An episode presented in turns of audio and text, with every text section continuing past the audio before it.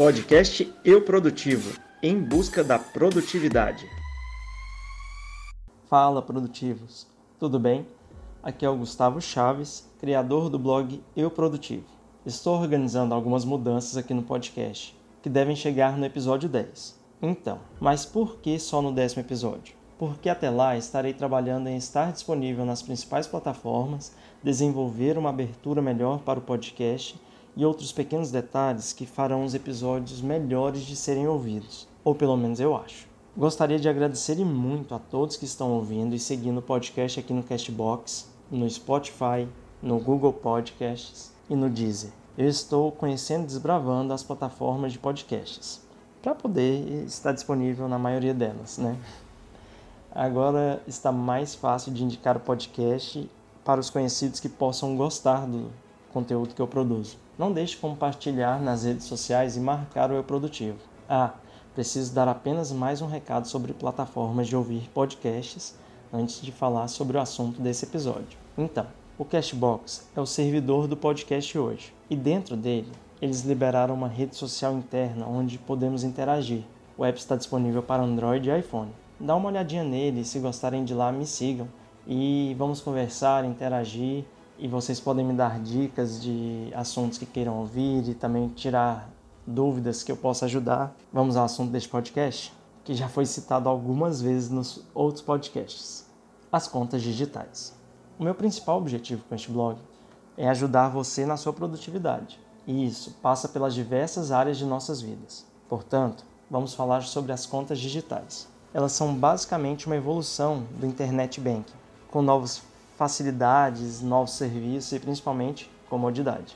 Provavelmente você já ouviu falar nas contas digitais e eu até já possuo uma conta assim. Antigamente, os bancos ofereciam alguns poucos serviços online, cheios de burocracia, o que com o tempo foi mudando, já que houve um aumento na segurança da internet. Daí foram implementadas diversas funcionalidades aos poucos, né? Seguindo a premissa de que a cada dia queremos mais comodidade e agilidade, a maioria dos bancos não ficaram para trás. Começaram a investir nos serviços de internet banking, diminuindo as filas, agilizando pagamentos e transferências e, principalmente, economizando o tempo dos seus usuários. Mas hoje vivemos uma era de mais tecnologia e mais informação. Quem inova mais acaba saindo na frente. Foi durante essa leva de inovações que surgiram as fintechs.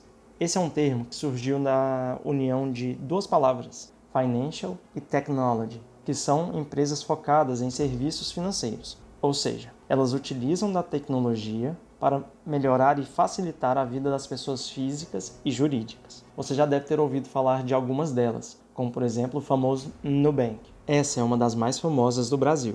Inclusive, ela também é conhecida como uma empresa unicórnio brasileira. A diferença principal entre elas e os bancos tradicionais é a vontade de romper com o que já existe, melhorando o que é possível e criando novas ferramentas. Lembra do que eu expliquei no episódio de ideias?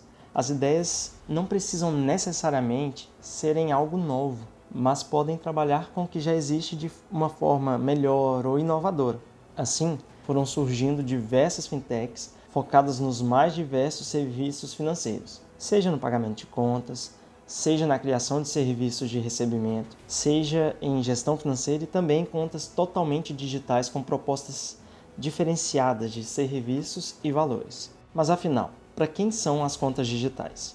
Principalmente para as pessoas que não precisam ou não se importam com o atendimento físico, já que a maioria dessas contas você pode ou deve resolver diretamente pelo celular ou computador. Se você prefere alguém te orientando, pode ser que não vá se adaptar tão facilmente às contas digitais. Além disso, algumas podem cobrar por serviços como os saques e transferências, além de outros. É importante explicar que essas cobranças não são algo anormal ou diferente do que os bancos tradicionais praticam hoje. Muitos, se não todos, cobram de seus usuários através de tarifas, pacotes, há variações na forma como chamam os valores cobrados mas cobram valores para os serviços. Logo, muito provavelmente você já está pagando por saques e transferências também em seu banco físico. Ah, precisamos falar sobre investimentos. Então, A minha proposta com o Eu Produtivo é tornar sua vida melhor. Não sou analista de investimentos, nem tenho qualquer certificado como economista, mas eu estou investindo em ações,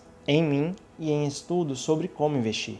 Isso é importante de ser dito, pois o que estou fazendo no blog e no podcast não é determinar que você invista em CDB ou em ações da Petrobras, e sim mostrar o que eu faço. E se isso te ajudar ou inspirar a investir, está valendo. Em nenhum momento, quando eu mostrar carteira que estou fazendo de investimentos, ou até mesmo falar de alguma ação, como eu fiz agora sobre a Petrobras, eu não estou indicando compra, porque não tenho qualificação para isso. Mas por que estou falando de investimento aqui? Porque as contas digitais, na minha opinião, têm muito a ver com pessoas que queiram investir e realizar de alguma forma a trilha da independência financeira. Ou como diria o Tiago Negro do Primo Rico, a trilha da independência do trabalho. Devido à construção social brasileira, uma grande parte das pessoas ficaram excluídas ou até mesmo apenas esquecidas na hora de aprenderem a lidar com dinheiro. E isso aumenta o abismo social entre o rico e o pobre. E observe que não estou dizendo que é mérito de alguns e demérito de outros. Essa construção social, infelizmente, é proposital. A ignorância do povo é boa para alguns, infelizmente. Por exemplo, você que ouve o podcast e já comparou, já baixou o e-book e abriu uma conta digital e deixou de pagar tarifas, está à frente daqueles que não ouvem, pois eles não vão deixar de pagar tarifas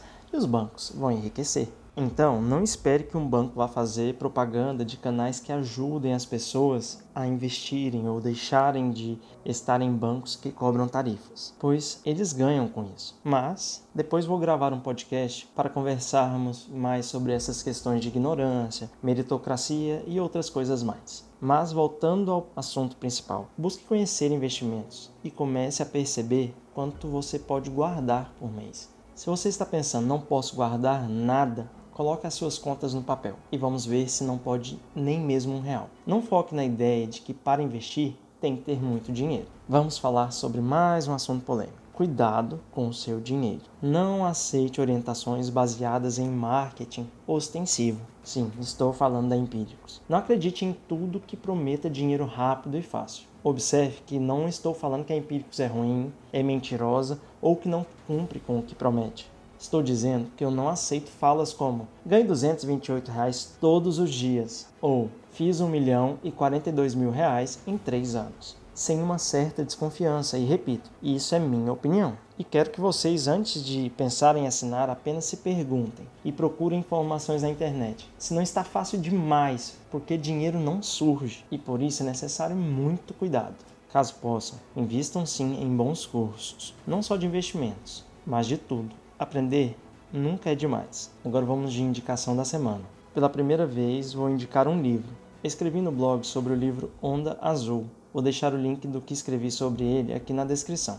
O autor é João Paulo Pacífico. Esse é um daqueles livros que inspiram a gente. Ele fala principalmente sobre empreendedorismo. Muito do que li tenho tentado adaptar ao meu dia a dia e também ao meu escritório. As experiências de como ele adaptou o escritório, criou hábitos bons e extinguiu os ruins, alterou valores impostos, como por exemplo o RH, cujo nome usado por, pela Gaia, empresa dele, é VIP, Valores Integrando Pessoas, demonstra inovação em meio a um sistema considerado cruel. Eu comprei ele na versão e-book. Vou deixar o link dele aqui para vocês na descrição. E claro, esse é o episódio perfeito para eu perguntar se já baixaram o e-book das contas digitais. Importante lembrar que ele está disponível gratuitamente no blog e vou deixar o link aqui na descrição. Como eu disse, já estou preparando a segunda edição, porque surgiram novas contas digitais e novas oportunidades para investimentos. Esse foi mais um podcast do Eu Produtivo. Obrigado novamente pela atenção. É muito bom poder compartilhar as experiências com vocês, porque me torna mais reflexivo e aumenta a minha criatividade para trazer novas ideias, mais uma vez aplicando o que eu falei no podcast. Sintam-se à vontade para mandar e-mails e comentários. Isso vai engrandecer nossas conversas. Faço questão de respondê-los. Lembrem-se da dica baixem o Cashbox e converse pela comunidade. Até a próxima. Tchau, tchau.